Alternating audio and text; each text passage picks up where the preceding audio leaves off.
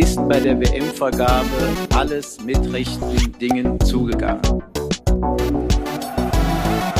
Dass ich als deutsche Sportlerin vor ein deutsches Gericht kam. Ich wollte nur fragen, wie viele Fehlentscheidungen eigentlich erlaubt sind, weil wenn es 15 sind, hast du noch eine frei. Da muss man aufpassen mit dem, was man sagt, was man schreibt und wie man das rüberkommt. Vor drei Tagen zu Katar und dann ist das Interview Ich möchte vielleicht in diesem Zusammenhang mal daran erinnern, an Artikel 1 des Grundgesetzes. Die Würde des Menschen ist unantastbar. Willkommen zur 31. Folge von Liebling Bossmann. Liebling Bossmann meldet sich zurück aus der zugegebenermaßen sehr, sehr langen Sommerpause. Zu lang. Zu lang, wie einige von uns besonders finden. Wir sind heute in einer Dreierkonstellation. Wer ist dabei? Holger. Fabian. Und Robert. Chris, auf Chris müssen wir leider heute erneut verzichten, aber er wird bestimmt bald wieder zu uns stoßen.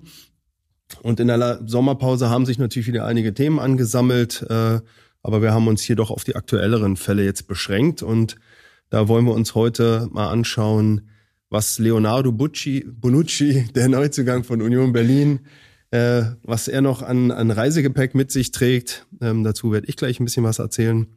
Dann haben wir den Fall Rubiales, äh, das, ja, der Vorfall, der doch einige durch die Medien ging und für einige Aufmerksamkeit über das Sportrecht hinaus äh, gesorgt hat. Dazu wird Fabian ein bisschen was erzählen. Den Fall Semenya wird Holger schildern. Und äh, Holger wird auch nochmal ein Update geben zum Stand ums äh, Spielervermittlungsreglement, was ja sich äh, einigen Angriffen ausgesetzt sah und da gerichtliche Klärung zugeführt wurde. Und abschließend wird Holger noch einen Fall vom Landgericht Hamburg. Äh, ja, das ist nicht meine Baustelle. Ja, das ist Fabian. Das stimmt. bin ich. Das, das stimmt. Das ist äh, das ordnungsgemäße und standesgemäß soll das Fabian berichten und da geht es um Persönlichkeitsrecht und Datenschutz und der Frage der Namensnennung eines Lokalsportlers im Internet. Äh, ganz, ganz interessanter Fall. Und ich habe gehört, Holger, du hast zuvor noch irgendwie eine, eine Frage in die Runde zu, zu Union und den Trikots. Ganz kurz, ähm, heute ist der 26.09.2023, so viel den Zeit, wir aufnehmen, dann so viel Zeit wissen. Ja, genau. Ähm, also äh, konkreter Anlass sind die äh, Champions League äh, Trikots von äh, Union jetzt. Ähm, ich weiß nicht, ob ihr sie überhaupt äh, schon gesehen habt, wahrscheinlich schon. Diese mhm. schönen schwarzen äh, Trikots mit der goldenen äh, Brust und den goldenen Streifen. Was du ja bestimmt schon hast und Hast du schon gekauft? Bist du schon einge ausgestattet? Ja, tatsächlich äh, war das das erste Trikot seit drei Jahren, äh, das ich mir gekauft habe. Allerdings leider zu groß. Ja. ja. Äh, ich habe es mir in L gekauft und es fällt viel größer aus als die normalen äh, Adidas-Trikots. Ja. Also muss ich mal gucken, was ich damit mache. Aber äh, welche Rückennummer? Äh, keine Ahnung. Keine Ahnung. Ja, acht Kedira, der jetzt äh, die Saison äh, nur beim Pokalspiel spielen konnte und dann äh, verletzt, seitdem verletzt ausfällt, was wahrscheinlich auch ein bisschen Grund für die für die äh, letzten Ergebnisse sind. Aber mal gucken, was was Union da macht. Aber wie gesagt, die äh, Trikots äh, finde ich wunderschön und was was mir sofort auffiel, dass alle äh, Logos äh, von Paramount und von JD auch in diesem Goldton gehalten sind. Und ähm, das ist ja in der Vergangenheit oftmals ähm, Grund oder Auslöser für Fanärger gewesen, äh, wenn die ähm, äh, Originalfarben der Sponsoren äh, auf auf der auf auf dem Trikot waren, ähm, das gar nicht zu den Vereinsfarben passt. Und da wollte ich von euch mal wissen, ähm, wie das eigentlich ist, ähm, äh, wer welche Ansprüche hat oder Rechte hat im Zusammenhang mit, äh, mit Logos auf Trikots oder in, im Zusammenhang mit, mit äh, Banden oder sonstigen Platzierungen. Soll ich mal anfangen? Ähm, ich kann auch gleich sagen, ich bin einer der Leidtragenden von ähm, Sponsorenlogos, wo, wo sich die Sponsoren hartnäckig geweigert haben, ihr Logo auf das Trikot farblich anzupassen. Genau, die Postbank. Ich habe, glaube ich, drei Trikots im Schrank, die zwar irgendwie noch gerne trage, aber, ähm, aber es war immer so ein Wermutstropfen, da das gelb, gelbe Postbank-Logo drauf zu haben. Ähm, naja, also zugrunde äh, liegen ja Markenrechte an diesen Logos. Die liegen bei den Sponsoren. Und ähm, die Sponsoren machen einen vertraglichen Deal mit den Gesponserten, also mit den Clubs. Äh, und dabei ist eben Gegenstand dass die Clubs ähm, die Logos verwenden müssen. Ähm, ansonsten kann ja der Sponsor nicht in Erscheinung treten und der, der Sponsor zahlt dafür was. Und ähm, tatsächlich ist es aber auch so, dass der Sponsor aufgrund seines Markenrechts ähm, Befugnisse hat, darüber zu befinden, wie, wie diese Marke verwendet wird. Ähm, und zwar ähm, idealerweise im Originalzustand, also so wie sie eingetragen ist. Und bei Paramount ist es, glaube ich, so ein blaues, ähm, blaues Logo mit diesem, mit diesem weißen Berg. Ähm, kennen wir alle. Und, ähm, und ich gehe mal davon aus, dass es jetzt in der Form, wie es bei Union auf dem Trikot ist, nicht eingetragen ist. Und ähm, dann würde es ohne eine vertragliche Zustimmung von Paramount das Logo so aufs Trikot zu hauen, wie es jetzt beim Champions League, äh, bei der Champions League Version der Fall ist, äh, ein, eine Markenrechtsverletzung sein seitens Union. Ähm, aber ähm, in der Regel, also ich gehe mal jedenfalls davon aus, der Sponsor hat dem zugestimmt ähm, und wahrscheinlich ähm, hat es auch gute Gründe gegeben, dem zuzustimmen, weil das Logo aus meiner Sicht jedenfalls ähm, eine viel bessere Appearance auf so einem auf so einem Trikot hat, wenn es jetzt irgendwie nicht farblich da völlig querschlägt. Äh, also blau auf dem Trikot hätte wahrscheinlich wirklich ein bisschen komisch ausgesehen. ähm, ja, also ähm, es ist ja tatsächlich so, dass auf dem äh, roten Heimtrikot äh, das Logo weiß ist ja. und auf dem weißen Auswärtstrikot das Logo schwarz. Also Paramount ist da sehr flexibel. Absolut, ja. ja. ja. Und ähm, wahrscheinlich also ich kann es mir nicht anders erklären, die sind so flexibel, weil es trotzdem noch erkennbar, erkennbar ist, wahrscheinlich, als Paramount-Logo. Ja, erstens das und du hast äh, du hast ja nur ein zweifarbiges Logo, also weiß und blau. Es gibt ja auch Logos, die komplexer sind. Wiesenhof oder so, die dann irgendwie mehrere Farben drin haben. Postbank hatte auch mehrere Farben drin. Da wird's dann wahrscheinlich ein bisschen schwieriger. Ähm, die äh, ja aber warum? also, da ist man dann wahrscheinlich der Meinung dass der Markenkern irgendwie zu stark verändert wird. Wenn man es einfarbig macht? Hätte man auch machen ja. können. Hätte man auch machen können. Alle Gladbacher wären total happy gewesen. Ja. ähm, aber ähm, aber nun ist es so wie es ist. Ähm, es gibt einen Grund warum aber Markeninhaber da so erpicht drauf sind dass dieses dass dieses Logo im Originalzustand verwendet wird weil es gibt nämlich im Markenrecht ähm, einen ähm, ein, ein Grundsatz, der nennt sich ähm, Benutzungspflicht. Also der, der, ähm, der Markeninhaber ist verpflichtet, um sein Markenrecht nicht zu verlieren, äh, die Marke innerhalb eines Zeitraums von fünf aufeinanderfolgenden Jahren rechtserhaltend benutzt zu haben. Ähm, und zwar für die Waren und Dienstleistungen, für die die Marke eingetragen ist. Nun weiß ich nicht, ob Paramount da, da irgendwie Bekleidungsstücke mit dabei hat, aber wahrscheinlich schon, ähm, weil Bekleidungsstücke in der Regel ein Merch-Artikel sind, den jedenfalls jeder, jeder größere, jedes größere Unternehmen, das auch Merchandising macht, dann auch mit drin hat im Portfolio. Und, ähm, und dieser, dieser Benutzungszwang, der, äh, der ist halt, ähm, also, also der Maßstab für diesen Benutzungszwang ist halt so, dass du nicht nur einfach die Marke benutzen musst innerhalb dieses Zeitraums, sondern du musst sie nach Möglichkeit in der eingetragenen Form verwenden. Ähm, das bedeutet, äh, wenn du eine farblich eingetragene Marke hast, äh, dann ist die Benutzung in der Regel, also Betonung auf in der Regel, es gibt Ausnahmefälle, dann nicht rechtserhaltend, wenn du die jetzt irgendwie in anderen Farben mhm. benutzt. Mhm. Es kommt dann immer darauf an, ob durch die abweichende Benutzung der Kern der Marke ähm, noch erhalten bleibt oder nicht. Das ist dann immer Fallfrage, aber ich glaube, die Risiken wollen dann Markeninhaber nicht eingehen und bestehen, so vermute ich, deswegen so häufig darauf, ähm, dass da irgendwie das Originallogo raufkommt aufs Trikot. Und nochmal von der anderen Seite gedacht, ähm, es ist ja auch so eine gewisse Verwässerungsgefahr, wenn man sein Logo in ganz verschiedenen Farben darstellt. Oder ist, oder siehst du das weniger?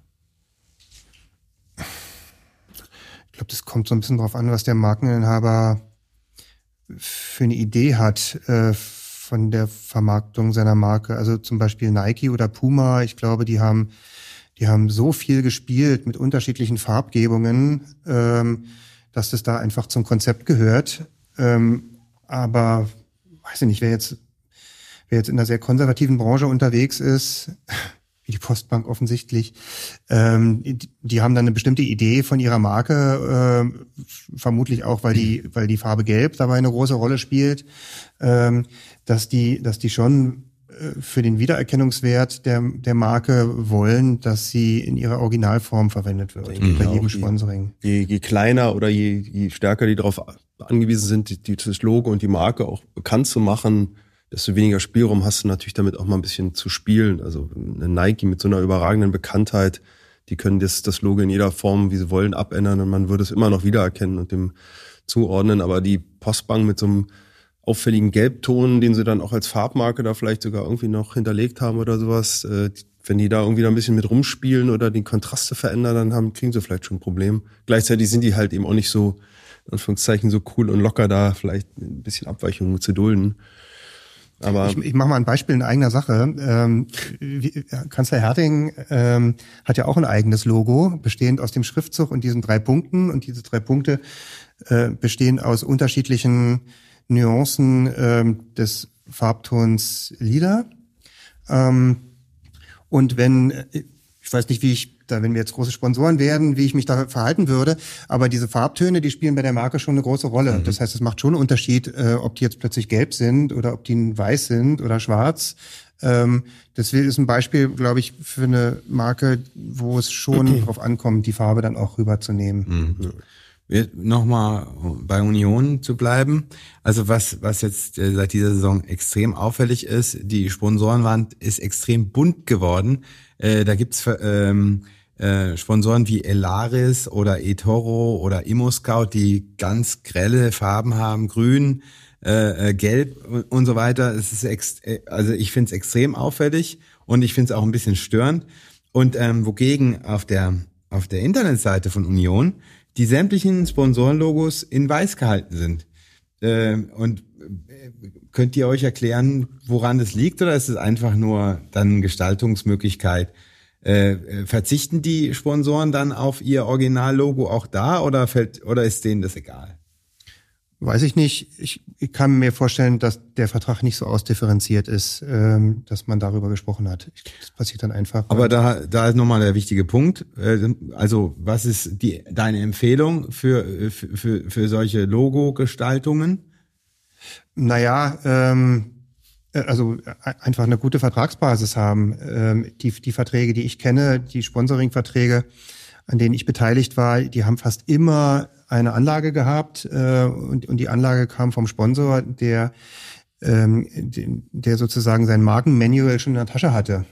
Äh, Und das hat dann, das, das wird an einen Vertrag Beigelegt, angepackt. so ähm, und dann hast du da eben Klauseln, wo, wo drin steht, also hier bei der Verwendung von Marken gibt es eben den Vorbehalt, dass es erst nach Rücksprache äh, und Zustimmung des Sponsors, entweder schriftlich oder in Textform oder sonst wie, also jedenfalls mit Zustimmung des Sponsors, äh, werden dann so eine Verwendung des Logos erst möglich.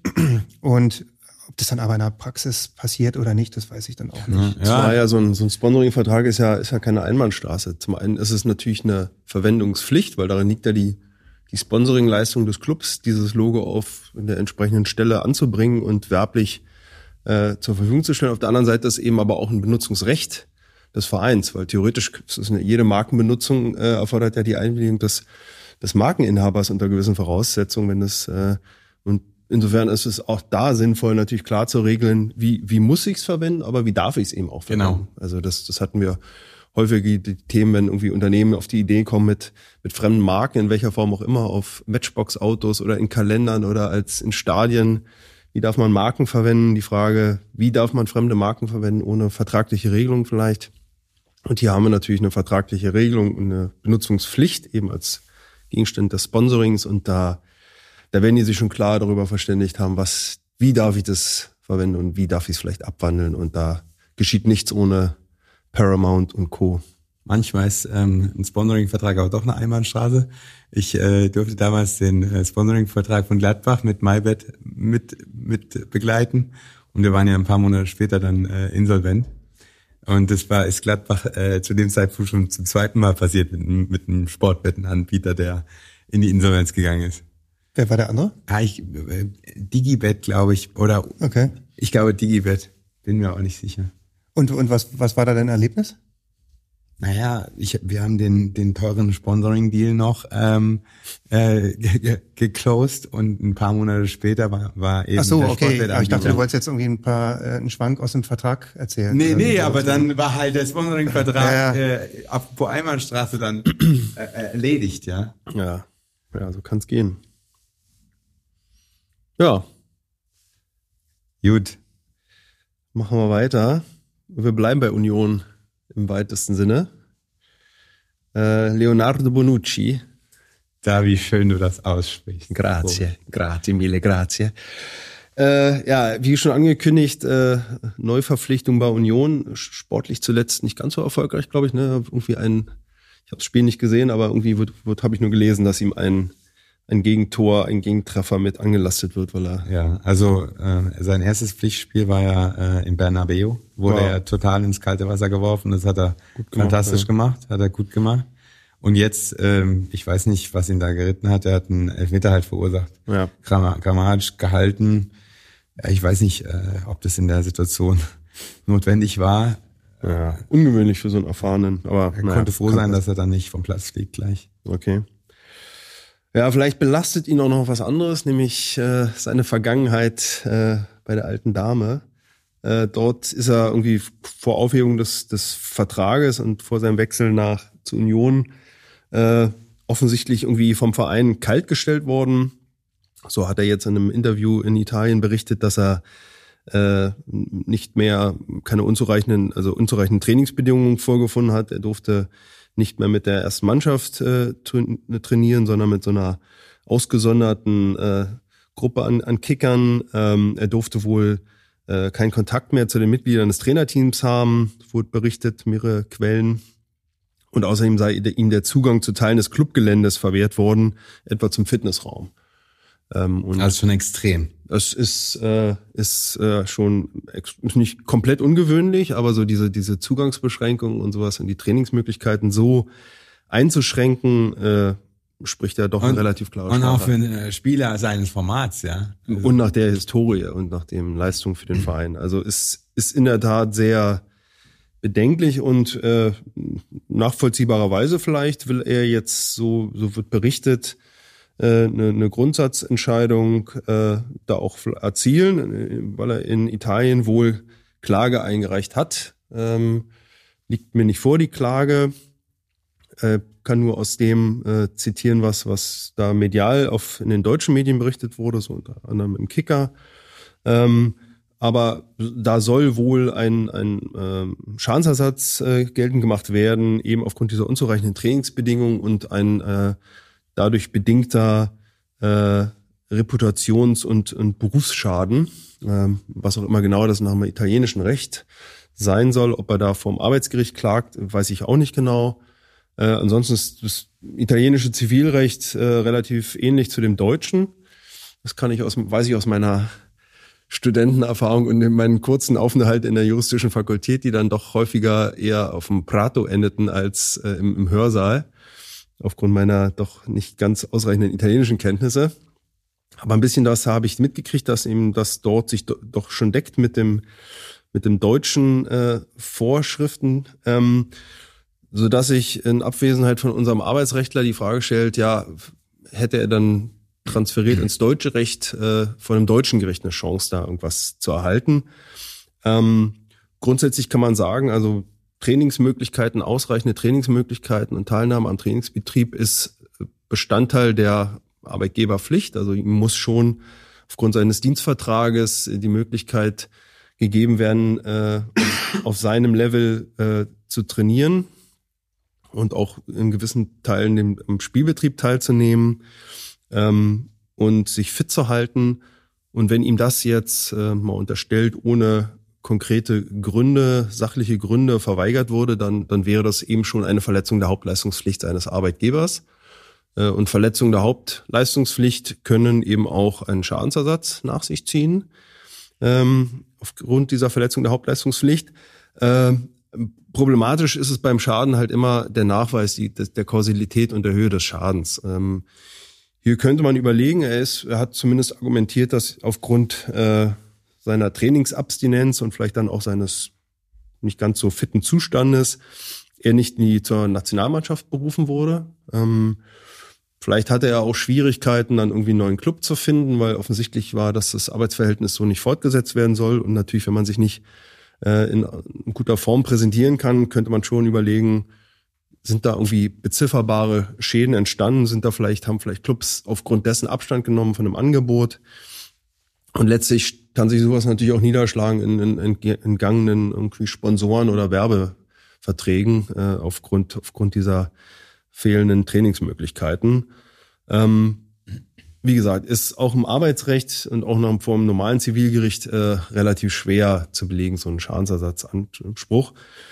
Genauso noch schwieriger wird es, äh, auf dem Reputationsschaden und so in der Form zu gehen. Natürlich ist das eine absolute Demütigung eines solchen äh, Spielers, eines solchen erfahrenen und erfolgreichen Spielers, jetzt so äh, vor die Tür gestellt zu werden und nicht mehr trainieren zu dürfen.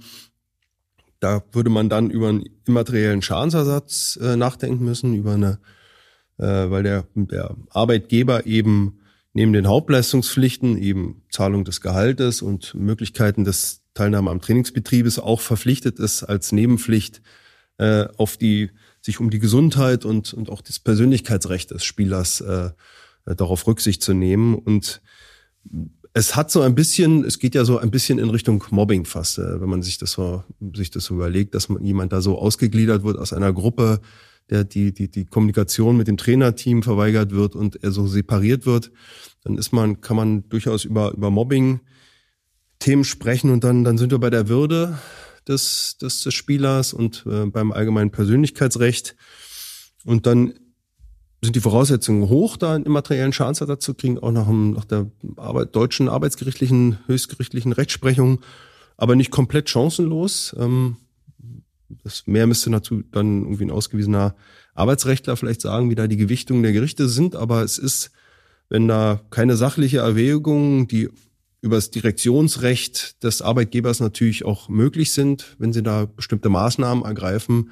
Aber wenn da keine sachlichen Gründe vorgetragen werden können, sondern wirklich der Spieler quasi weggemobbt werden will, soll, weil man einfach nicht mehr mit ihm plant und dann so massiv in seine Trainingsmöglichkeiten eingeschritten wird und er so öffentlich auch bloßgestellt wird, finde ich persönlich äh, den Weg zum, zum Schadensersatz, äh, vielleicht auch sogar einen immateriellen Schadensersatz, nicht so weit. Und die Höhe, wonach bemisst sich die dann? Was sind da Maßstäbe dafür? Ist kann man kann man da auf, auf diese presserechtlichen äh, äh, Höhen dann zugreifen auch? Presserechtlich da, also nach dem presserechtlichen, äh, da braucht man ja irgendwie dann irgendwie Beleidigungstatbestände oder sowas. Kennt das Presserecht äh, äh, tatsächlich auch so eine Art Schmerzensgeldansprüche da sind die Voraussetzungen extrem hoch. Also mhm. da braucht man eine schwerwiegende Persönlichkeitsrechtsverletzung. Ob wir die, den Bereich hier schon erreichen, ist, weiß ich nicht. Also aber dann, dann wird man 15, 5 bis, bis, bis 20, 30.000, je erfolgreicher und je bekannter und je schwerwiegender die Persönlichkeitsrechtsverletzung ist, wäre man in diesen, in diesen Summen aber auch nicht viel höher. Mhm. Weil hier, der, der Grad der, der Persönlichkeitsrechtsverletzung ist dafür viel zu gering. Ähm, wenn, dann müsste man halt, ja, über diese Mobbing-Gesichtspunkte oder sowas, aber auch da, würde ich jetzt nicht so viel, nicht so viel Spielraum sehen, dass man da in, in astronomische Summen oder so kommt. Ähm, wenn dann tatsächlich eh über den, den klassischen materiellen Schadensersatz, dass man, dass er nachweisen kann, ein Club hat Abgestand, Abstand ja, genau. genommen, ihn zu, zu verpflichten, weil er einfach nicht fit ist oder sowas.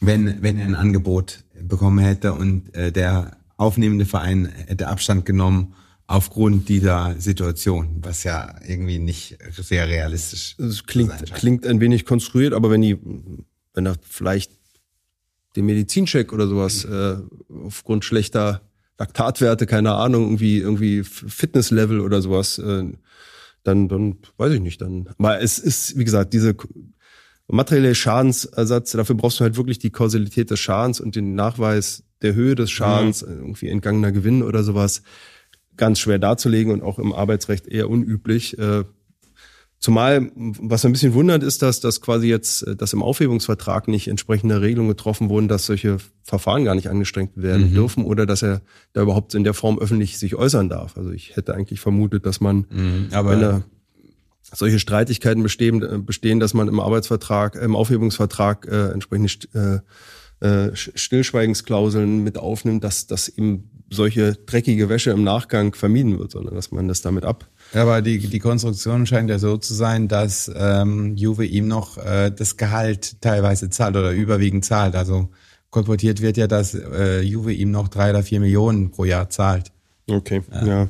Und äh, von italienischen Kollegen habe ich jetzt gerade gehört, dass Bonucci gar nicht so beliebt sein soll in Italien, was ich mir überhaupt nicht vorstellen konnte nach dem äh, Gewinn der Europameisterschaft. Mhm. Aber ähm, als er da mal für eine Saison in Mailand war, hat er wohl ähm, das, das, ähm, das Wappen geküsst direkt ja. und das scheint wohl in ganz Italien komisch angekommen zu sein. Verrat. Mhm. Gibt's dann, also es klingt ja so ein bisschen so, als will er es einfach wissen ähm, und ihm geht, dass es ihm gar nicht groß darum geht, äh, da eine Schadenssumme zu erwirken. Die will er auch spenden, hat er schon gesagt. Okay, aber dann, das läuft ja dann wirklich darauf hinaus, dass man sich da wahrscheinlich nicht einigt, sondern eine Grundsatzentscheidung herbeigeführt wird. Frage jetzt, ähm, gab es, weißt du, ob es in Italien schon vorher viele solcher Fälle gab? Also es klingt so ein bisschen, als sei er irgendwie der Rächer der Enterbten.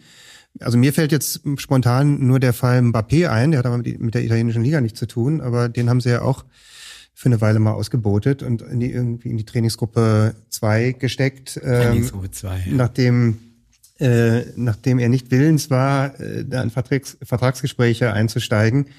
Und klar war, er, er wird wahrscheinlich zu Real Madrid wechseln.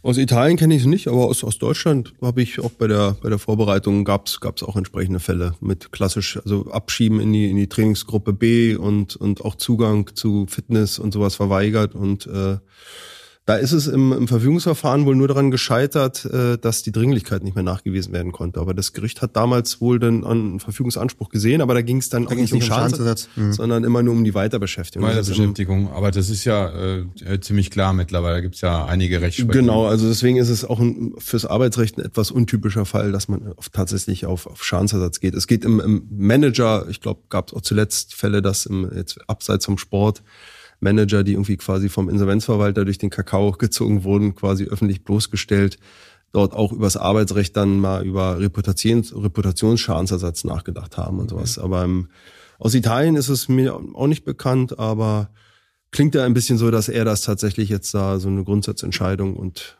diese Verfahrensweise allgemein einmal auf den Prüfstand stellen will. Finde ich nicht ganz finde ich eigentlich relativ nachvollziehbar, dass man und, und Anspruchsgrundlage wäre dann ein vertragsrechtlicher genau. Anspruch. Ja, es ist, es ist wie gesagt über über 611, also Dienstvertrag ja. Äh, in Verbindung mit mit 242 könnte man wohl eben und als Verletzung der Hauptleistungspflicht oder eben Nebenleist Nebenleistungspflichten 241 Absatz 2 BGB. Ja, Bonucci kann sich also nächste Woche im Olympiastadion mal wieder beweisen, ja? Rehabilitieren, genau. Ausverkauft übrigens. Ja, ich, bin da. Anständig. Ich auch. Ich auch. wir mal sehen. Ob wir mal schauen. Die Wende gelingt. Die gelingt schon am Samstag. Oh, Heidenheim. Ja. Unangenehmer Gegner. Fabian. Ja. Turin. Madrid, Hauptsache Italien. Oder? Genau. Von Italien nach Spanien. Genau. Zu Luis Rubiales. Ähm, eine ganz bizarre Geschichte, die wir äh, ein bisschen aufarbeiten wollen. Und zwar ähm, äh, einmal den Sachverhalt noch mal ein bisschen präsentieren, äh, der tatsächlich sehr, sehr bunt ist. Dann ähm, die da haben wir uns ein bisschen gefragt, äh, weil da jetzt ein Strafverfahren am Laufen ist, äh, ob unsere Hörer das vielleicht interessieren könnte, was da eigentlich, was, was das für Grundlagen hat, was, da, was es da für Strafnormen gibt, ähm, nach denen man äh, Herrn Rubiales da irgendwie zur Verantwortung ziehen könnte. Und ähm, dann gab es dazwischen drin auch so eine FIFA-Suspendierung, äh, Einzelheiten folgen gleich. Ähm, da haben wir uns auch gefragt, äh, was eigentlich, was es da für Rechtsgrundlagen gibt äh, in diesem Disziplinarsystem der FIFA, ähm, die, ähm, die zu solchen Maßnahmen berechtigen und dann geführt haben. Also ich habe mich das zumindest gefragt. Ihr, ihr lacht hier. Du bist äh, Hobby-Strafrechtler, das ist gut. Ich bin, ja, ja, genau. Ich hatte ja schon neulich mal den Ausflug ins Strafrecht gemacht. Ähm, kurz mal ein Abriss über diesen Fall. Also Luis Rubiales ist ähm, Präsident des spanischen Fußballverbandes RFEF e seit 2018. Ist das noch? Ähm, na, jetzt ist er zurückgetreten. Aber ähm, das ist jedenfalls seine letzte, sein letzter Job. Und äh, er war früher mal Spieler, hat irgendwie für Levante, Leida und Xerex gespielt. Äh, ich glaube auch gar nicht so unerfolgreich. Und ähm, vor seinem Engagement als äh, Verbandschef war er Präsident der spanischen Spielergewerkschaft. Ähm, es geht um den Mundkuss ähm, mit der Spielerin Jennifer Amoso. Also der Luis Rubiales hat nach dem, nach dem Gewinn des WM-Finales der spanischen Damenmannschaft in Sydney ähm, bei der Verleihung der äh, des Pokals und der dieser äh, Medaillen, die es da gibt, 20.8. war das, ähm, die Kapitänin der spanischen Nationalmannschaft Jennifer Amoso ähm, äh, ja umarmt, äh, geherzt, äh, den Kopf festgehalten und ihr einen, einen Kuss auf den Mund verabreicht. Und ähm, nur kurze Zeit danach äh, hörte man dann über öffentliche Statements der Spielerin, dass ihr das nicht so recht gewesen sei. Und ähm, das brachte dann so eine ganze Lawine ins Rollen. Ähm, äh, da äh, wurden dann äh, wurden dann schwere Vorwürfe erhoben über ihn, ähm, auch in seiner Vergangenheit rumgewühlt. Ähm, er hat sich dann dagegen gewehrt, äh, hat behauptet, die Spielerin sei einverstanden gewesen. Ähm, es gab dann gegenseitige Vorwürfe. Auch der spanische Verband hat sich eingemischt, hat sich auf die Seite von Rubiales geschlagen. Ähm, da wurden dann irgendwelche Fotos von dieser Umarmung äh, an die an die Presse gespielt, die angeblich dokumentieren sollten, dass die Spielerin, also dass das ja eigentlich eher von der Spielerin ausgegangen sei. Ähm, und es soll auch auf die auf die Spielerin Druck ausgeübt äh, worden sein von Seiten des Verbands, äh, da mal irgendwie den Ball flach zu halten. Ähm, dann äh, gab es eine richtige Lagerbildung. Ähm, Im Amoso-Lager standen quasi, stand quasi die ganze Nationalmannschaft der Frauen und der Männer. Äh, die Politik, die oberste Sportbehörde hat sich geäußert äh, und ähm, Luis Rubiales Rücktritt gefordert. Ähm, andere Nationalteams haben sich angeschlossen, Frauennationalmannschaft der Schweden zum Beispiel. Ähm, also der, der Druck war schon relativ groß auf den Verbandspräsidenten und in seinem Lager äh, standen dann am Ende immer weniger. Zunächst der Trainer der Frauennationalmannschaft noch, der ihn da unterstützt hat, der hat dann aber einen Rückzieher gemacht. Und, äh, und bekanntermaßen auch Karl-Heinz Rummenigge, der das alles absolut okay fand, was da passiert ist. Ähm, dann dann ähm, sind verschiedene Spieler zurückgetreten, auch aus dem Männerlager, aus der Nationalmannschaft, Verbandstrainer auch. Ähm, und das hat schließlich dann dazu geführt, dass die FIFA-Disziplinarkommission ähm, Luis Rubiales von seinem Amt suspendiert hat für 90 Tage musste er sein Amt ruhen lassen und ein Kontaktverbot verhängt hat äh, zu Jennifer Amoso. Äh, das Kontaktverbot galt dann auch für den Verband. Dann ist noch die Mutter von Luis Rubiales in den Hungerstreik gegangen. ähm, und schließlich gab es eine Strafanzeige von Jennifer Amoso gegen Rubiales. Äh, dieser Prozess hat auch mittlerweile begonnen und äh, demnächst stehen Zeugenvernehmungen von Spielerinnen an, äh, unter anderem von Alexia Putellas, das ist eine zweimalige Weltfußballerin und verschiedenen Teamkolleginnen von ihr, die unmittelbar daneben standen, als diese Kussszene passiert ist. Am 10.09.23 war dann der Druck offensichtlich zu groß und Rubiales, der sich lange vehement gewehrt hat äh, und nicht eingesehen hat, dass er sich fehlverhalten hat, ist zurückgetreten. Ähm, es gibt dann noch so ein bisschen Background-Geschichten, die in dem Zusammenhang zutage traten. Rubiales ist kein ganz unbeschriebenes Blatt. Äh, die Liste der Vorwürfe ist lang.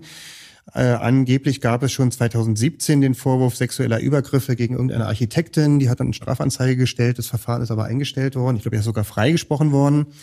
Ähm, dann gab es einen Vorwurf äh, über, dass er Vereinsgelder veruntreut haben soll, irgendwelche privaten Feiern auf Verbandskosten, äh, private Reisen auf Verbandskosten nach New York, wo er sich dann irgendwie mit einer Liebschaft getroffen haben soll.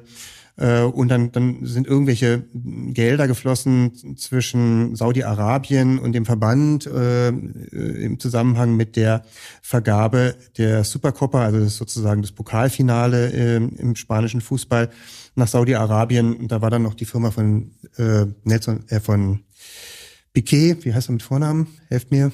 Ähm, Ex-Barcelona-Spieler. Ja, ja. Wie heißt er mit Vornamen? Piquet? Gute Frage. Egal. Die Firma von Piquet ähm, war damit auch beteiligt. Ja, die Kings League, seine Kings League kenne ich, als aber Piquet. Vermittler. Ne, sind Piquet war ein Rennfahrer. Ne? Hm, Ja, egal. Ähm, Kommen wir auch nicht drauf. und schließlich die Lackaffen-Affäre, das war auch ganz witzig. Es, es wurde offensichtlich einmal ein äh, WhatsApp-Chat bekannt, in dem Rubiales sich sehr despektierlich über die Vereine FC Sevilla, Villarreal und Valencia geäußert hat, äh, die er offensichtlich persönlich nicht leiden konnte. Genau. Was ist da strafrechtlich dran? Also das Verfahren in Spanien. Gerard. Gerard. Gerard, ja. Gerard Piquet. Ähm, in Spanien ist, äh, läuft das Strafverfahren gegen ihn und ähm, dort, also das habe ich aber nur aus der Presse genommen, ist der Vorwurf offensichtlich sexuelle Nötigung. Kennen den, den spanischen Straftatbestand aber nicht so genau, habe aber mal geguckt, was nach dem deutschen Strafrecht hier in Frage kommen könnte äh, für das, was er gemacht hat. Und da kommen äh, insbesondere drei ähm, Strafvorwürfe in Betracht. Das ist einmal der sexuelle Übergriff, Paragraph 177 StGB, die sexuelle Belästigung, 184i StGB und die Nötigung. Und ähm, das einmal so ein bisschen näher angeschaut, ähm, aber in aller Kürze ähm, und nicht mit Anspruch auf Vollständigkeit und Richtigkeit. Ähm, ein sexueller Übergriff fordert, also da gibt es zwei Alternativen ähm, und ähm, der fordert, dass es eine sexuelle Handlung gegen den erkennbaren Willen des Opfers gegeben hat. Und zwar entweder einmal mit oder ohne Überraschungsmoment. Und ähm, ja, was ist das? Sexuelle Handlung, die sind das ist definiert im Gesetz. Das sind solche Handlungen, die im Hinblick auf das jeweils geschützte Rechtsgut von einiger Erheblichkeit sind. Ähm, also unmittelbar der Befriedigung geschlechtlicher Bedürfnisse eines Menschen dienen sollen.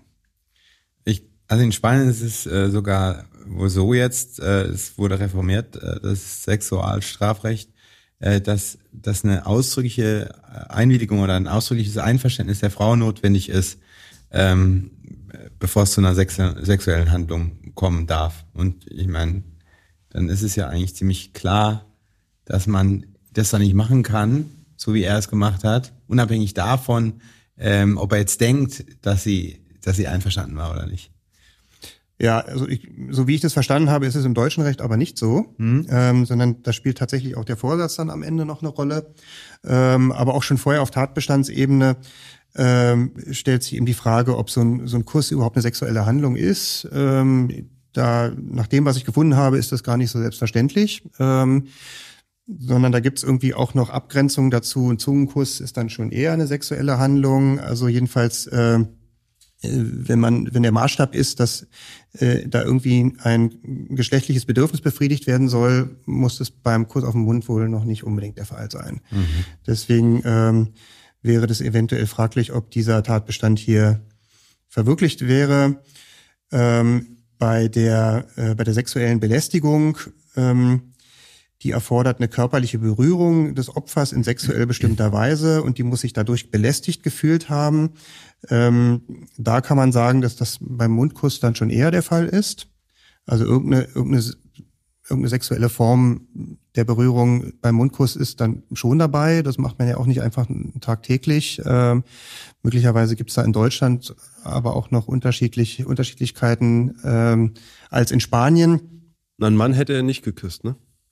Angeblich ja schon. Ja. Ich glaube, Karl-Heinz Rummenigge hat Karl-Heinz erzählt, er früher mal Männer Soll er, mit, soll er Karl-Heinz Rummenigge mal küssen, Ja. dann, wissen wir mehr. Ähm, aber da kommt's ja, da kommt's ja auf die Situation an, da kommt's auch oft darauf an, wer es ist. Beim Mann ist es, glaube ich, nochmal was anderes, als wenn es eine Frau ist.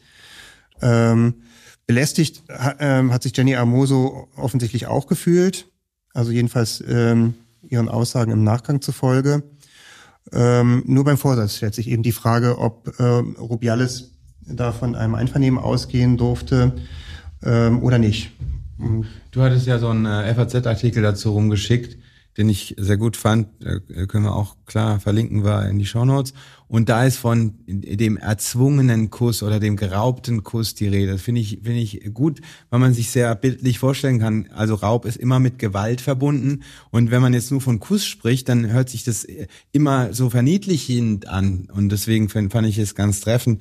Ich fand, das Schlimmste fand ich eigentlich äh, sein, obwohl, da relativiere ich das, die Handlung auch schon wieder, aber wie er sich danach verhalten hat, äh, fand ich, äh, also unsäglich. Das hat das Ganze erst so mhm. schlimm gemacht, dass er sich äh, äh eigentlich verhalten hat. Das hat auch ähm, Kollege Professor Ort so geschrieben. Das war ein typisches Beschuldigtenverhalten eigentlich. eigentlich.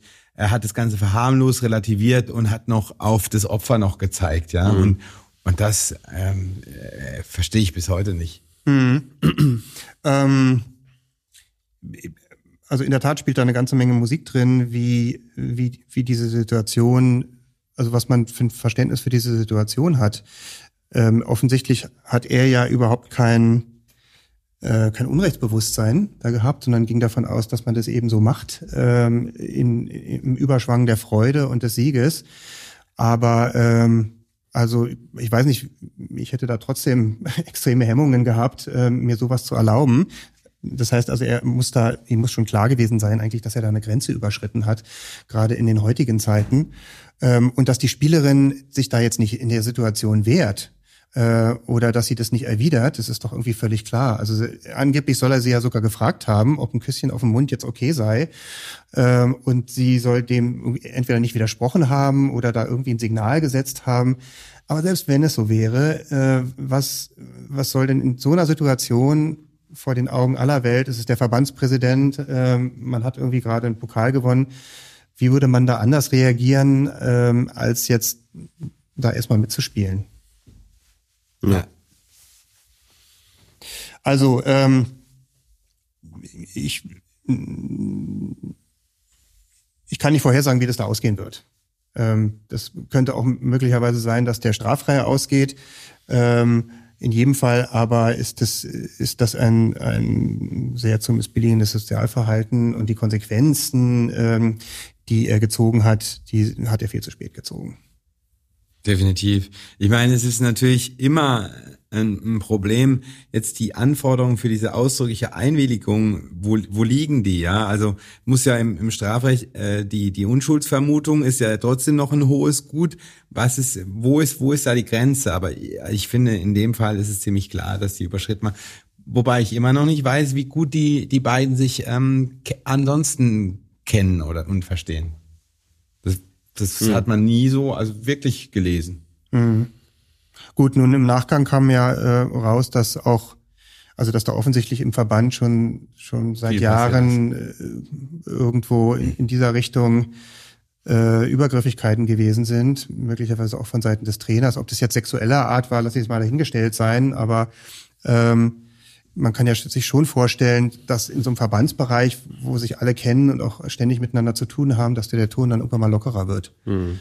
Ähm, und ganz offensichtlich ist es ja bei einigen Menschen äh, dann so, dass die das, äh, dass die das einfach nicht schnallen, ähm, wie, wie problematisch sowas aufgenommen wird. Ähm, was jedenfalls auch noch ganz interessant war, war dieser, dieser FIFA-Move, der so ein bisschen aus der Kalten kam. Ich glaube, da hat keiner dran gedacht, dass irgendwie sich die FIFA da einmischen könnte.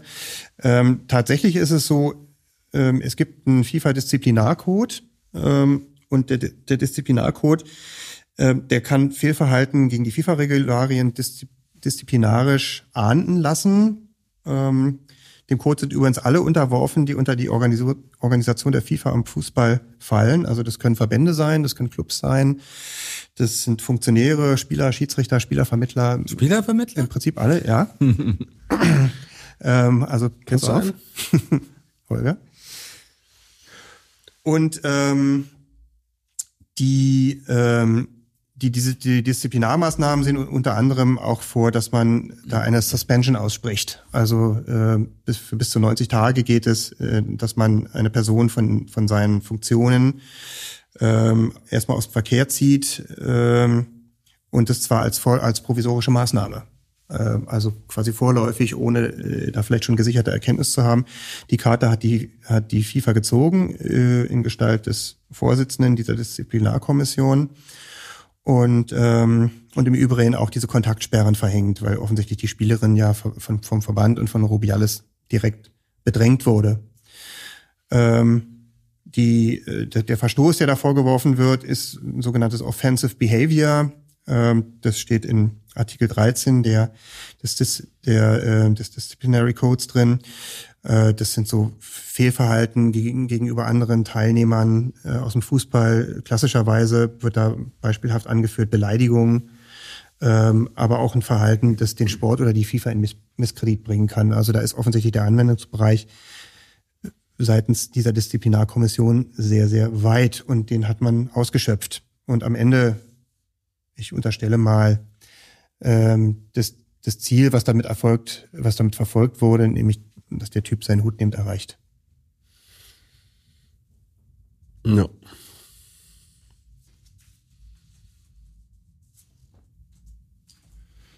Weiter geht's mit Holger. Verurteilt.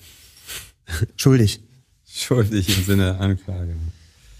Ja, dann ähm, geht's weiter mit dem Urteil des Europäischen Gerichtshofs äh, für Men Menschenrechte in der Sache Casta Semenia.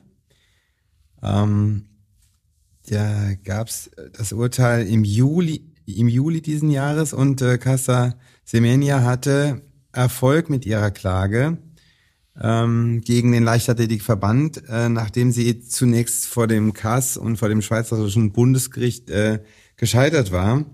Ähm, sie berief sich darauf, dass sie von dem Leichtathletik-Weltverband diskriminiert worden sei aufgrund ihrer, aufgrund ihres Geschlechts. Kass hatte äh, zugunsten des Leichtathletikverbands entschieden und das ist ja mh, der Grund auch äh, dafür, ähm, das, das der einzige Grund, warum jetzt sie Erfolg hatte, war letztlich, dass ähm, der EGMR feststellt, dass der Kass ähm, diese Diskriminierung nicht ausreichend vor dem Hintergrund äh, der Europäischen äh, Menschenrechtskonvention äh, Konvention geprüft hätte.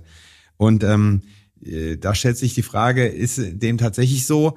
wenn, wenn ich mir das alles angeschaut, ich habe mir das alles angeschaut und aus meiner Sicht ist es so, dass der Kass nur die Normen der ähm, MRK nicht erwähnt hat, aber dennoch eine ähm, umfassende Verhältnismäßigkeitsprüfung ähm, vorgenommen hat.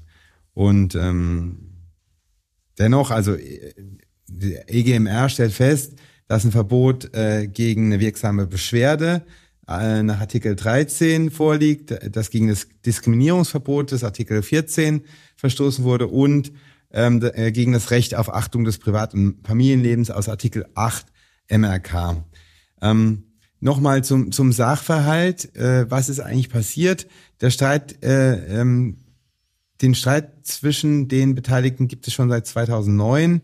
Ähm, 2018 hat dann der Leichtathletikverband äh, Testosteronregeln, also Grenzwerte für Frauenwettbewerbe erlassen, um das sportliche Fairplay zu schützen und ähm, eben ähm, ähm, Teilnehmerinnen mit einem zu hohen Testosteronwert ähm, werden dann eben nicht mehr zugelassen zu den Wettbewerben und äh, ähm, Casa Semenya hatte hat eben einen ähm, natürlich hohen Testosteronwert.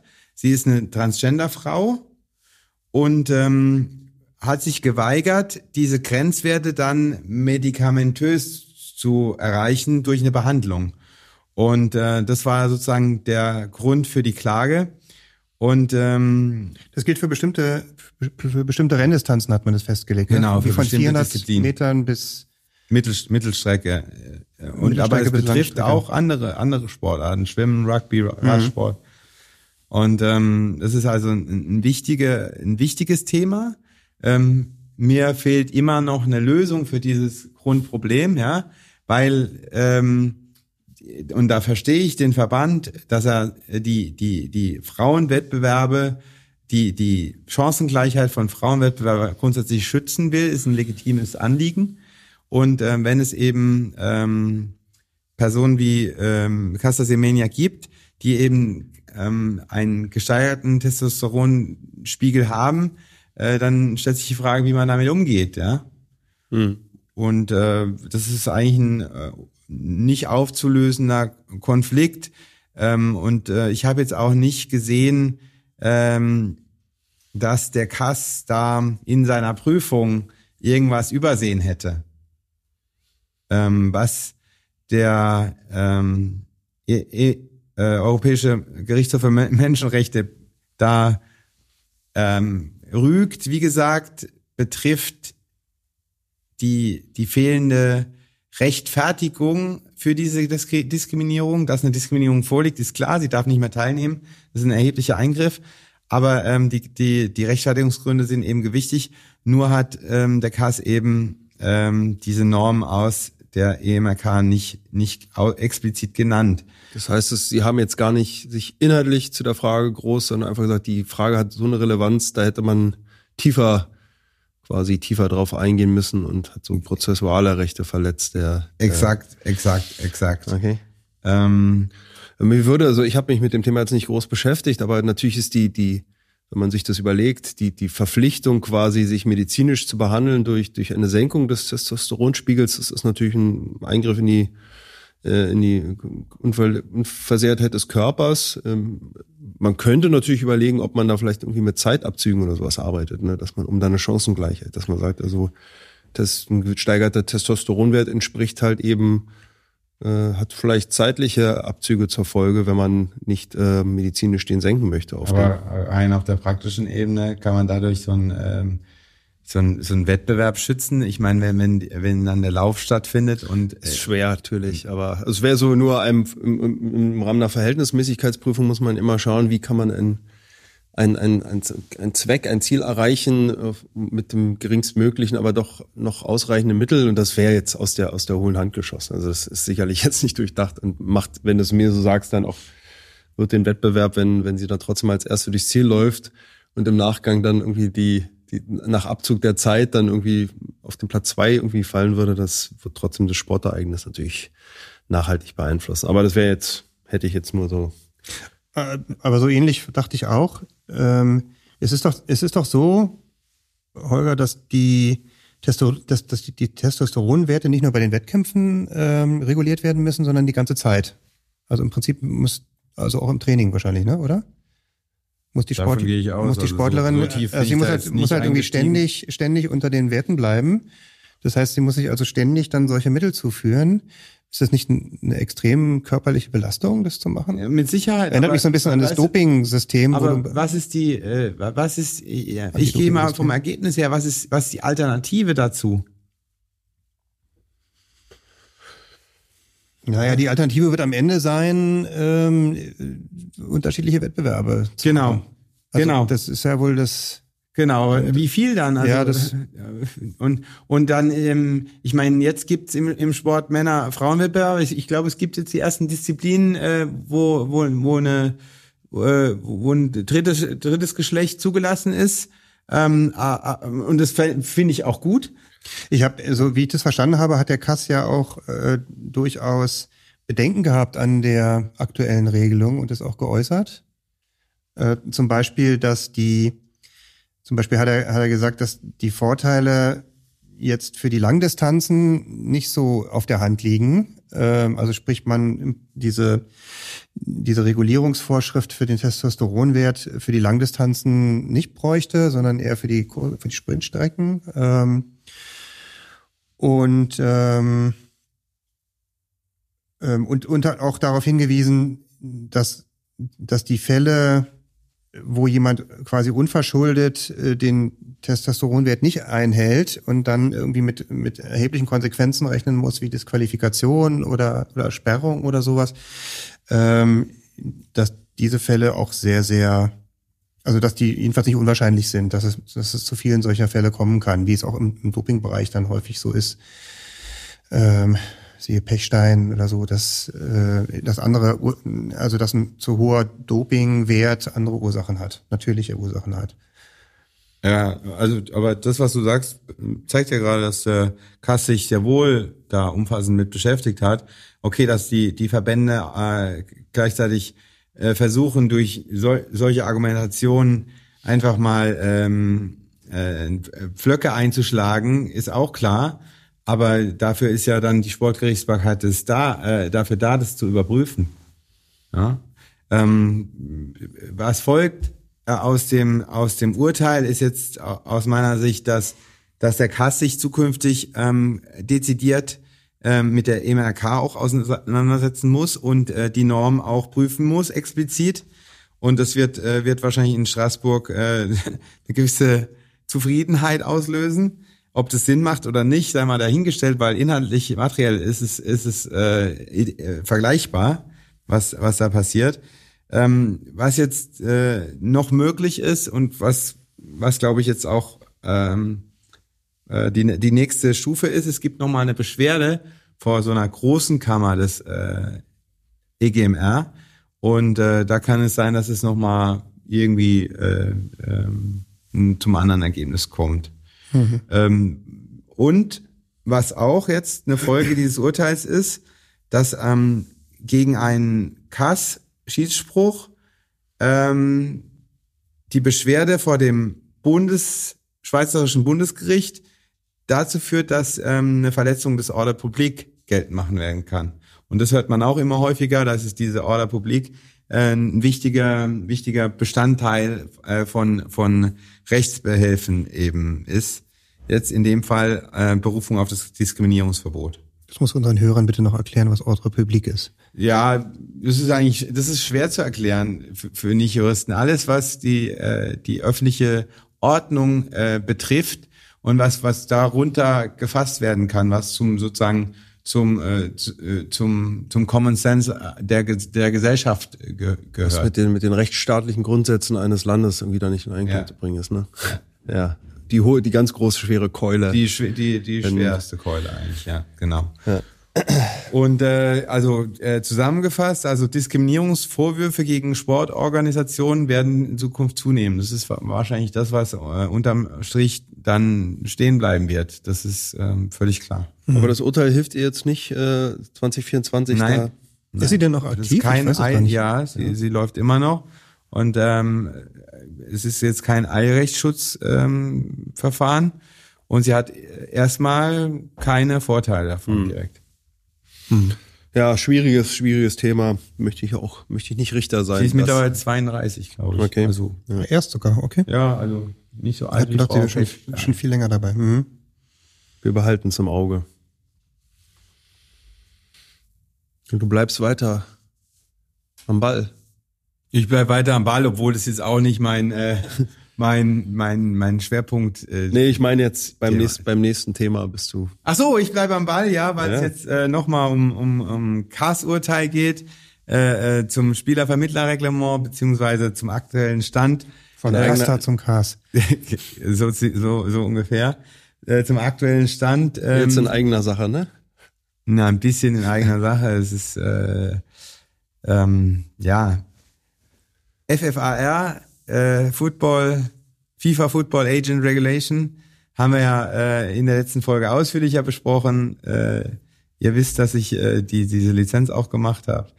Äh, insofern ja, auch in eigener Sache. Und äh, wie, wie ist jetzt der Stand? Also ähm, es gibt die Vorlageverfahren zum EuGH, einmal aus, aus Mainz und äh, dann aus, ähm, aus Karlsruhe vom BGH äh, hinsichtlich des alten Reglements. Äh, da muss der mh, der EuGH dann Farbe bekennen.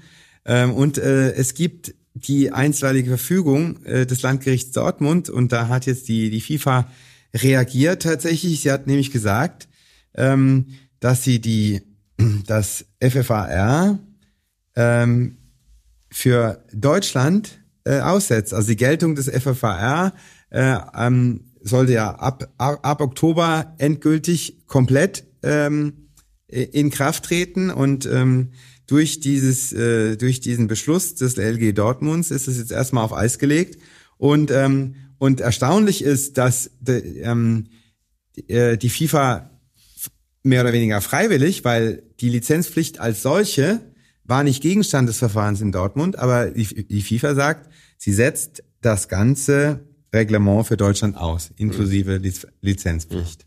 Ja, und das ist schon äh, eine erhebliche Schwächung äh, dieser ganzen Regulierungsversuche, weil, weil Deutschland ein, ein wichtiger äh, Markt auch ist äh, in dem Zusammenhang.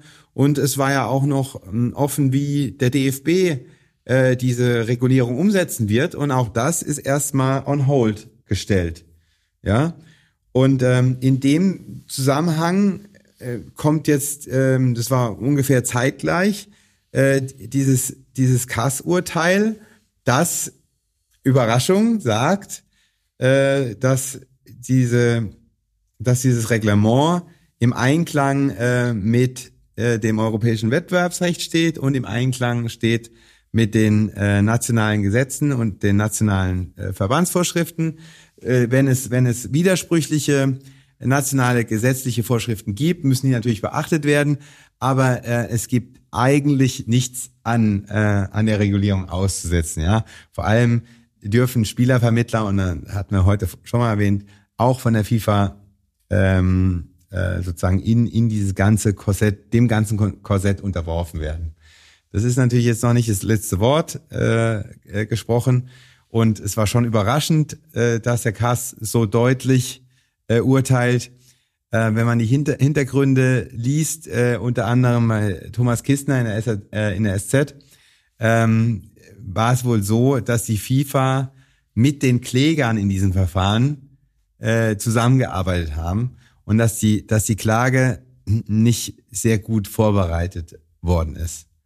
Das heißt, äh, die FIFA wollte vom CAS mehr oder weniger äh, ein, ein, ein positives Urteil erreichen und hat dafür äh, die Strohpuppe. Die, die, die, die, diesen Verband der Spielervermittler als, äh, als äh, Strohmänner äh, benutzt, als, als Werkzeug benutzt.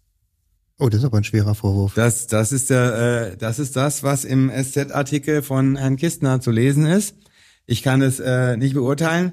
Also ähm, was was mich überrascht hat, ist diese Oberflächlichkeit der Prüfung durch durch den durch den Cast. Natürlich ist es unglaublich äh, schwierig oder es hätte das Ganze noch mal schwieriger gemacht, wenn jetzt ähm, alles ähm, weil es ja eine internationale Dimension hat und, und ganz viele Jurisdiktionen be betroffen sind. Es ist und, und wenn der Kass jetzt ähm, ist ja nicht befugt, nationales Recht äh, zu überprüfen eigentlich. Und da ist er auch gar nicht in die Prüfung reingekommen, reingegangen. Und ähm, er hat ganz oberflächlich diesen Meka-Medina-Test geprüft und, und hat bejaht, dass es eben äh, den Anforderungen genügt. Und ähm, wenn man weiß, wie komplex dieser Test allein ist, es gibt eine Dissertation, ähm, können wir auch verlinken. Ich glaube, ich, mir fällt jetzt gerade nicht der Name ein, ich glaube von Pütz. Ähm, die ist 500 Seiten stark, allein zum Me Meka Medina Test. Und dann ist dieses Urteil, ich glaube, es hat knapp 100 Seiten, ähm, ziemlich, ja, ziemlich lame. Und äh, das ist im Moment der, der Stand dazu. Also äh, alle Transfers mit Bezug auf äh, Deutschland, für, für alle Transfers mit Bezug Deutschland gilt die Regulierung nicht.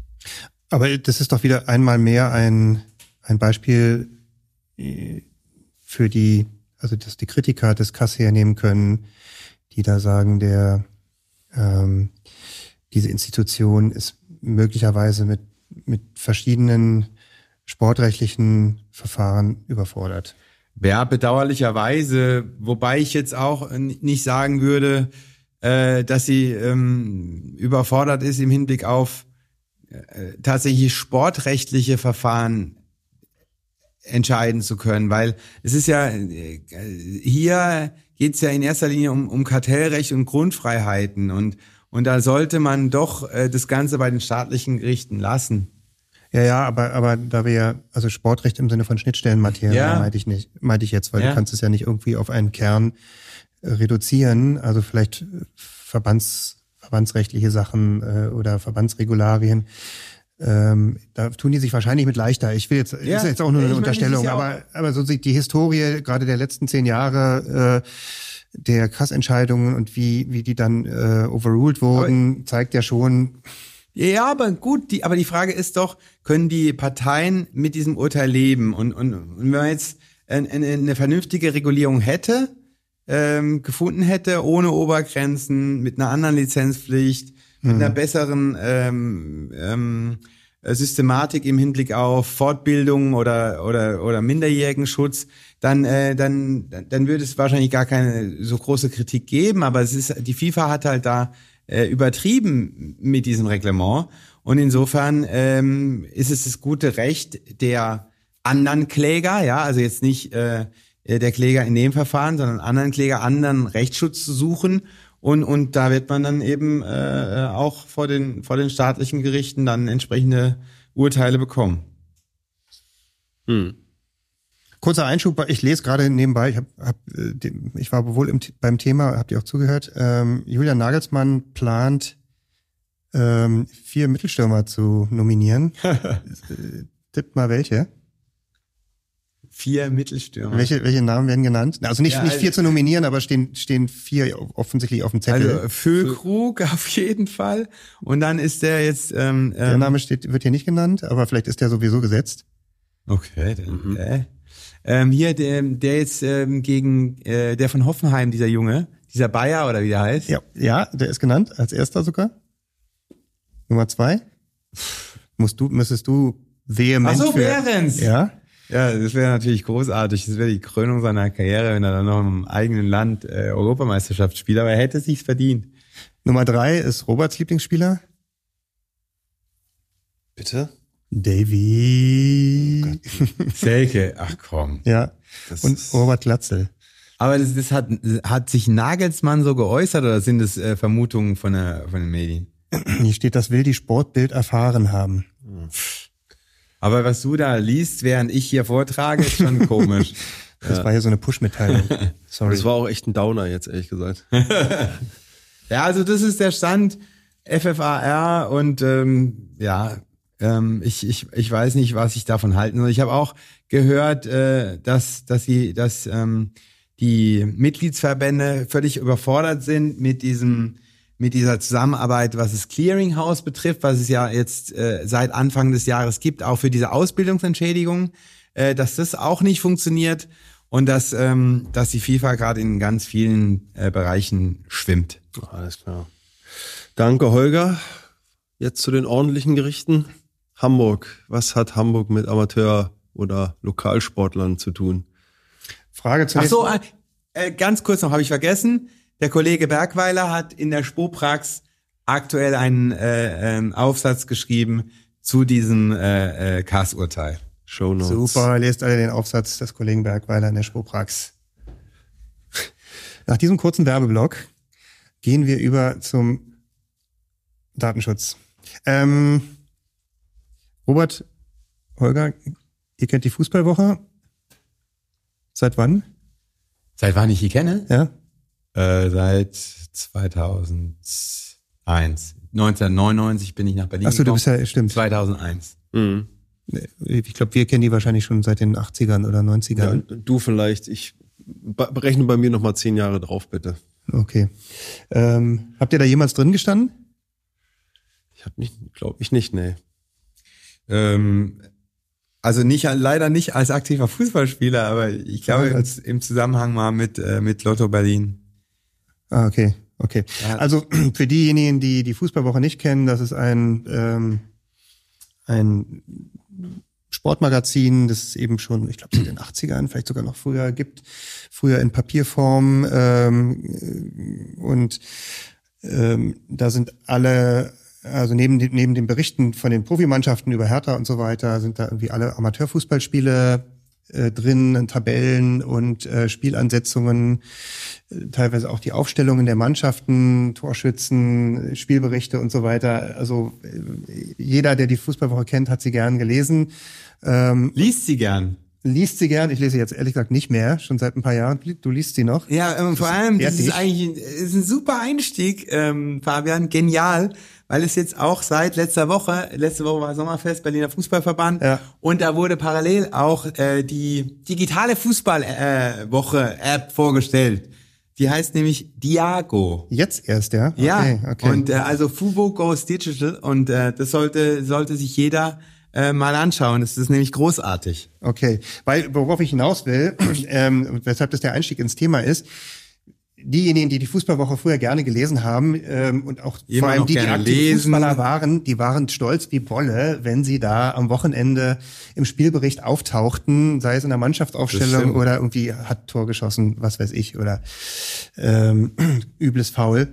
Ähm, nicht so ein, ein Anwaltskollege, Na klar. von dem, ich weiß nicht, wer es ist, ähm, ein Anwaltskollege aus Hamburg offensichtlich, ähm, Strafrechtler, Ja. ähm, war selber oder ist, nee, war selber im Amateurfußball aktiv, jetzt wohl nicht mehr und ähm, hat sich dort auf einer digitalen Plattform eines scheinbar lokalen, einer lokalen Zeitung wiedergefunden, äh, in irgendeinem Spielbericht einer Kreisligamannschaft, vielleicht auch ein bisschen höher, das weiß ich jetzt nicht genau, äh, fand es nicht gut. Ähm, offenbar ist er als Strafrechtler irgendwie von Leuten, äh, zweifelhaften Leuten angesprochen worden, äh, die ihm gedroht haben, ihn da mal zu besuchen, weil sie ja jetzt wüssten, wo er spielt oder so. Das fand er dann, glaube ich, nicht so gut. Kann man auch Verständnis für haben. Das hat er zumindest vorgetragen. Ähm, wollen wir es ihm mal glauben. Ähm, jedenfalls ist, hat der vom Amtsgericht Hamburg äh, geklagt äh, darauf, dass, ähm, dass diese Zeitung es unterlässt, seine Daten künftig zu verwenden. Ähm, und in, in dieser Instanz hat er tatsächlich auch gewonnen. Ähm, und in der Folgeinstanz, Landgericht Hamburg, hat er dann verloren. Äh, und da ging es jetzt um die vor allem datenschutzrechtlich aufgehängte Frage, ob ähm, Spielernamen äh, in solchen Berichten von Amateurfußballspielen auftauchen dürfen, öffentlich abrufbar.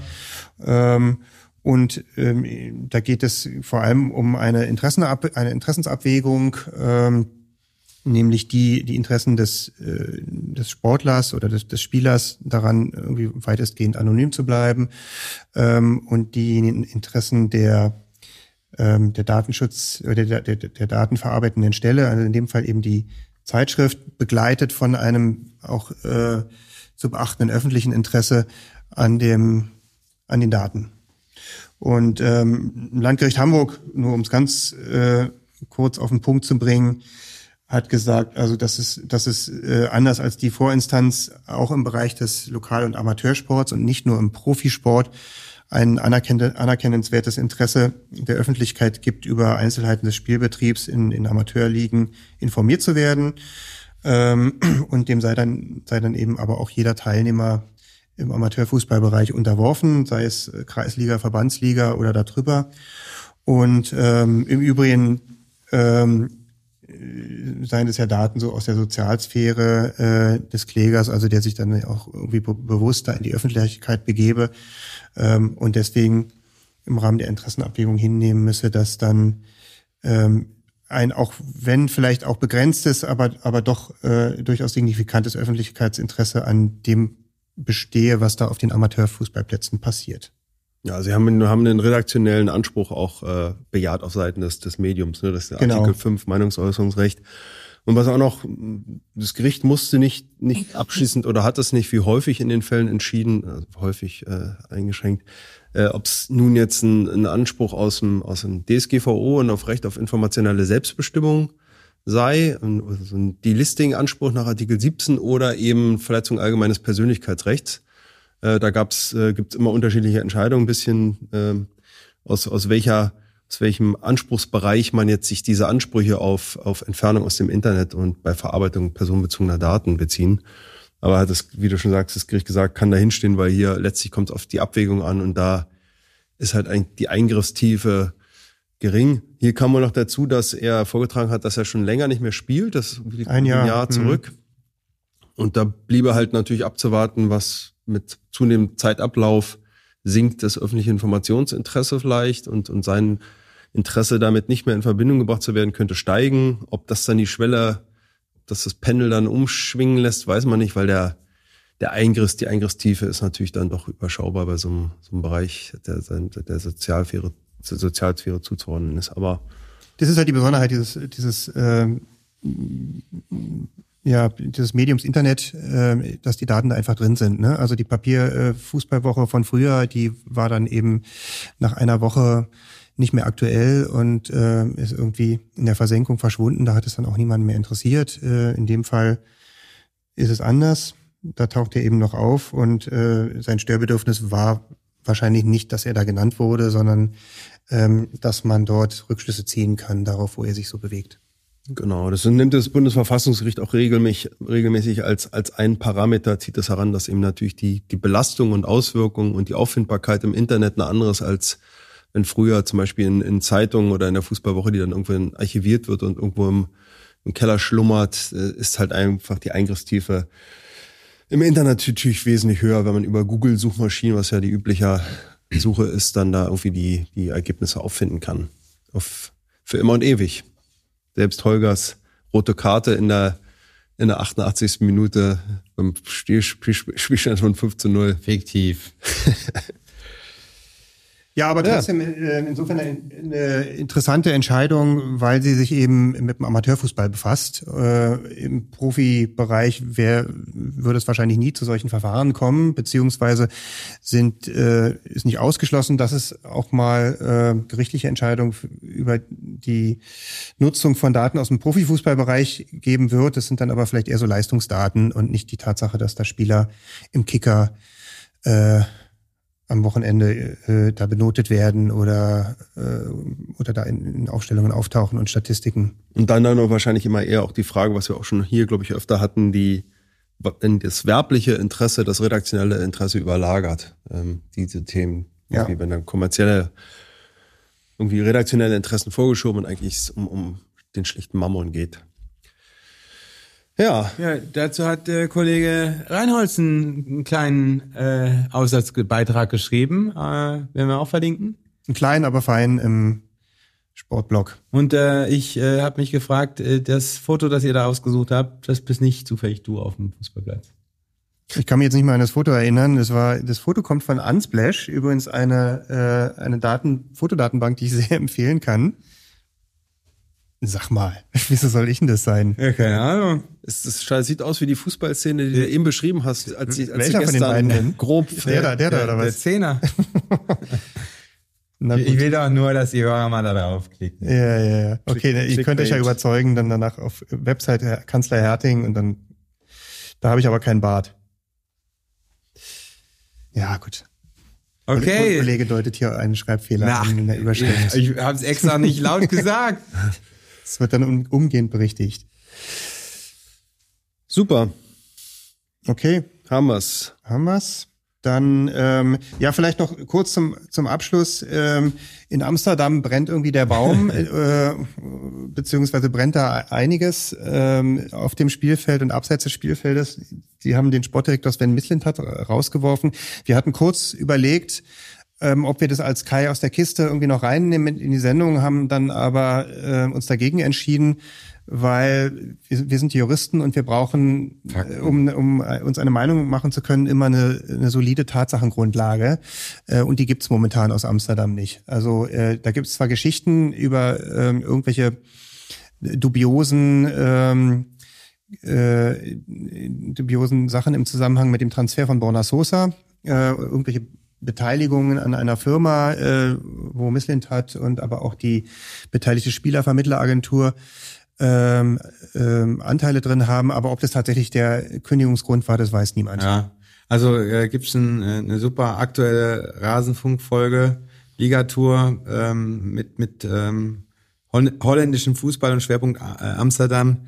Ähm, und da wird es auch ein bisschen aufgearbeitet und ähm, also ich glaube, Michelintat hat sich da keinen Gefallen getan, aber äh, ich glaube, rausgeschmissen wurde er aus anderen Gründen.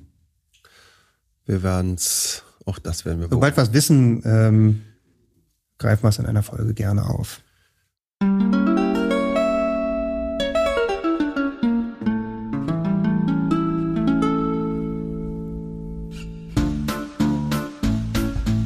Okay, ja, dann sind wir fertig. Wir hoffen, euch hat's Spaß gemacht, mal wieder. Und äh, unser Plan ist, wieder regelmäßiger aufzunehmen. Es soll hier festgehalten werden. So soll es sein. Bis Alles bald. klar. Bis dann. Ciao, ciao. Ciao, Tschüss. mach's gut. Ciao.